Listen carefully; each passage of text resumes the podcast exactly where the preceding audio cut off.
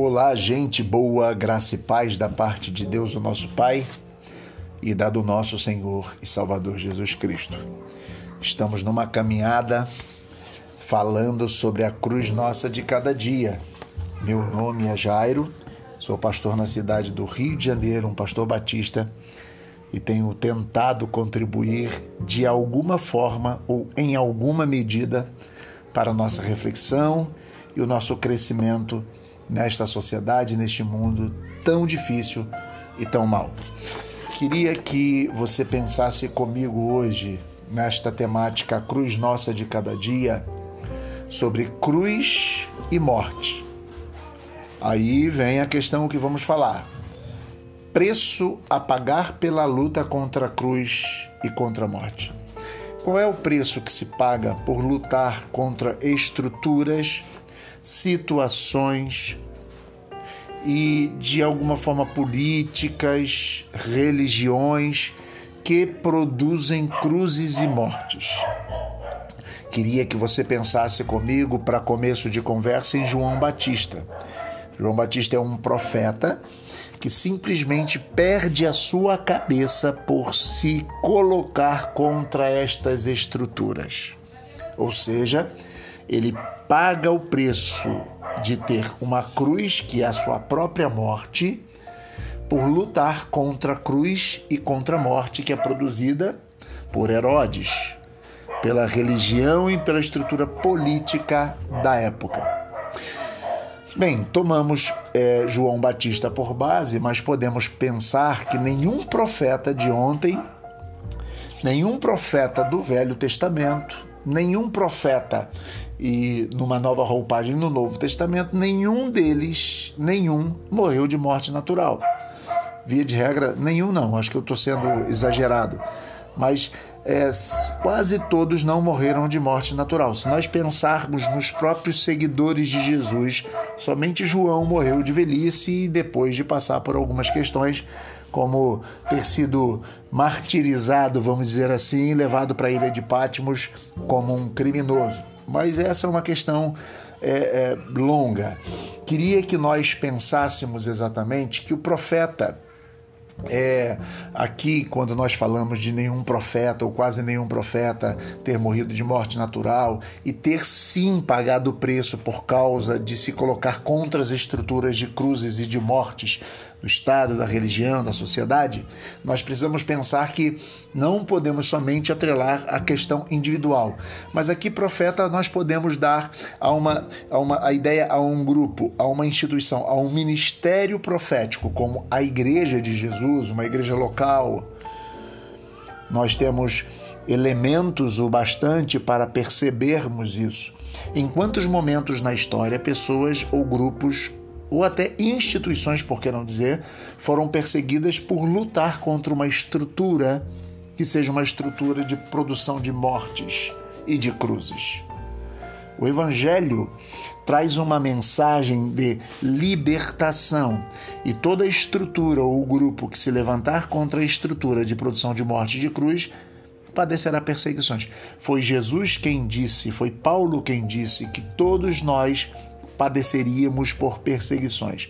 Jesus disse: Se perseguiram ao Senhor muito mais a vocês, odiarão vocês por causa do meu nome. E Paulo diz que também nós somos perseguidos, pois aqueles que querem viver piedosamente neste mundo padecerão perseguições. Olha, eu sempre digo que o Evangelho é um projeto alternativo à sociedade vigente. Essa é uma lógica que eu penso e não só penso sozinho. Eu poderia citar, por exemplo, Liev Tolstói, que no reino de Deus está entre vós. Ele também vai dizer isso e talvez nós possamos caminhar nesta reflexão de Liev Tolstói mais à frente, quando terminarmos a Cruz Nossa de Cada Dia, veremos isso. Mas o fato é que o Evangelho é um projeto alternativo da sociedade vigente, tá? Então, por exemplo, a cruz e a morte, elas acompanham os projetos alternativos da sociedade vigente. Perseguições e lutas acompanham aqueles que querem um projeto alternativo ao que está, ao status quo.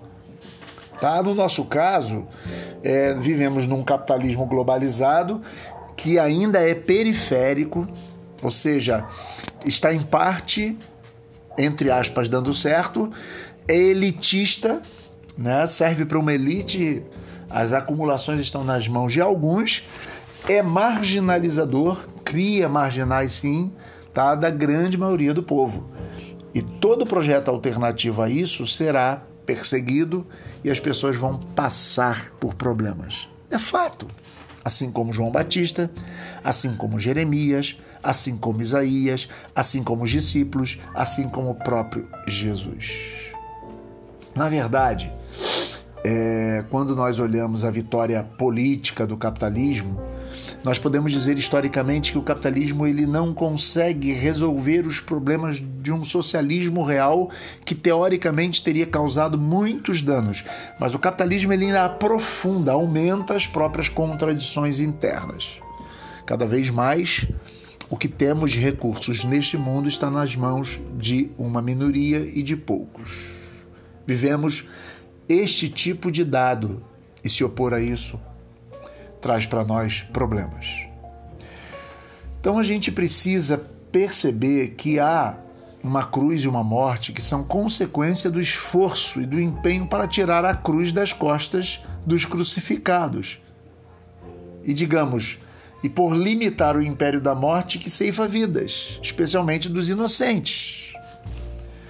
É, esforço e empenho incompreendido, rejeitado e combatido de todos os modos pelas pessoas que querem libertar a grande maioria de um, de um estado de vida que se opõe ao Criador.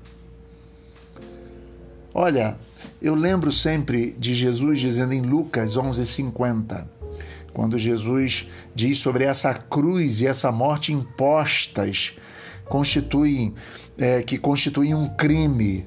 Jesus diz assim: ó, serão pedidas contas pelo sangue dos profetas é, derramados desde o começo do mundo. Jesus está falando sobre um juízo que existe sobre a sociedade, sobre o mundo, pedindo contas deste crime cometido contra aqueles que produzem vida e libertação. Ah, tem muitos outros textos que nós poderíamos conversar, tá? É, quando nós olhamos para Mateus 5,10, nós vemos que bem-aventurados sois vós quando vos injuriarem, perseguirem, mentirem, disserem todo mal contra vós por minha causa. Alegrai-vos e regozijai-vos, grande é o vosso galardão nos céus. Em Hebreus 11:38 diz que é verdadeiramente honroso e digno padecer lutas e perseguições, enfim, são inúmeros os textos que nós precisamos olhar para amparar a nossa luta e amparar aquilo que nós fazemos neste mundo, tentando libertar os inocentes e tentando nos libertar de uma estrutura de opressão e de produção de cruzes. Quando nós vemos a cruz e o assassinato radical de Jesus, a cruz de Jesus, né, devem ser vistos dentro desta de uma conexão histórica. Eu queria que você refletisse comigo agora, tá? Digamos que fruto de uma mensagem de suprema esperança, de uma prática libertadora que incomodou os detentores de poder religiosos, sociopolíticos, ideológicos do tempo, Jesus é submetido a um duplo processo o religioso por blasfêmia, falso profetismo e outros, né? E político por ser considerado aos olhos dos agentes de poder imperante um subversivo, um guerrilheiro. Não estou dizendo que os guerrilheiros são bons, estou dizendo que Jesus foi considerado assim. Logo ele tinha que morrer. Às vezes nós avaliamos como o texto diz, é, que é necessário que ele padecesse, João 19, 7, né? É, digamos que a gente precisa olhar a morte de Jesus não como uma vontade desejada do Pai, não como uma vontade desejada de Deus, não somente como, vamos dizer assim, tá? Mas é preciso transcender essa visão e perceber se não a cruz vira um, a cruz de Jesus vira um dolorismo, né? Ah, Deus queria mesmo, então é assim. Mas também precisamos olhar a morte de Jesus como um processo histórico, uma necessidade histórica, dadas as condições que o mundo estava e logo uma pessoa que quisesse fazer a vontade do Pai seria morta. Seria morta. Podemos dizer aí que não só Deus quis a morte de Jesus, mas Deus, podemos até dizer que Deus não quis diretamente a morte de Jesus. Porque ele é um Deus designativo para o amor, Deus designado para o amor e para a vida. Mas Deus quis a fidelidade de Jesus e a fidelidade de Jesus, esse amor supremo e extremo de Jesus pelo Pai, levou-o à cruz e à morte. E Deus sabia que assim seria. Então, Deus tinha o controle desta situação. Então, vamos é, organizar melhor o nosso pensamento. Claro que existe um propósito eterno na cruz, pois a cruz é antes da fundação do mundo, mas a cruz é antes da fundação do mundo não deve causar um fatalismo de que a cruz era inevitável. Talvez a cruz não fosse inevitável, mas o fato é que a cruz é fruto de um processo histórico onde as pessoas, por causa da maldade e por causa da mensagem de libertação de Jesus, crucificaram o Cristo e o Pai sabia dessas coisas, tá? Olhamos, por exemplo, o cântico do servo sofredor, em Isaías 42, em Isaías 53. Podemos ver que no Antigo Testamento e que é, é, é, ajudariam fatalmente Jesus a compreender a sua própria trajetória, revelam essa dialética da morte, né? Quem quer ser fiel padecerá. Então, nós precisamos anunciar o projeto histórico do Pai pregado por Jesus. É, ao querermos pautar nossa vida e construir a sociedade segundo as aspirações da prática evangélica, nós vamos olhar para isso tudo e contar com o destino do servo sofredor e com o preço que Jesus pagou. Ou seja, é algo inerente a todos aqueles que seguem o caminho de Jesus. Então eu queria que você, para terminar nossa reflexão, pois já está ficando grande o áudio, tá?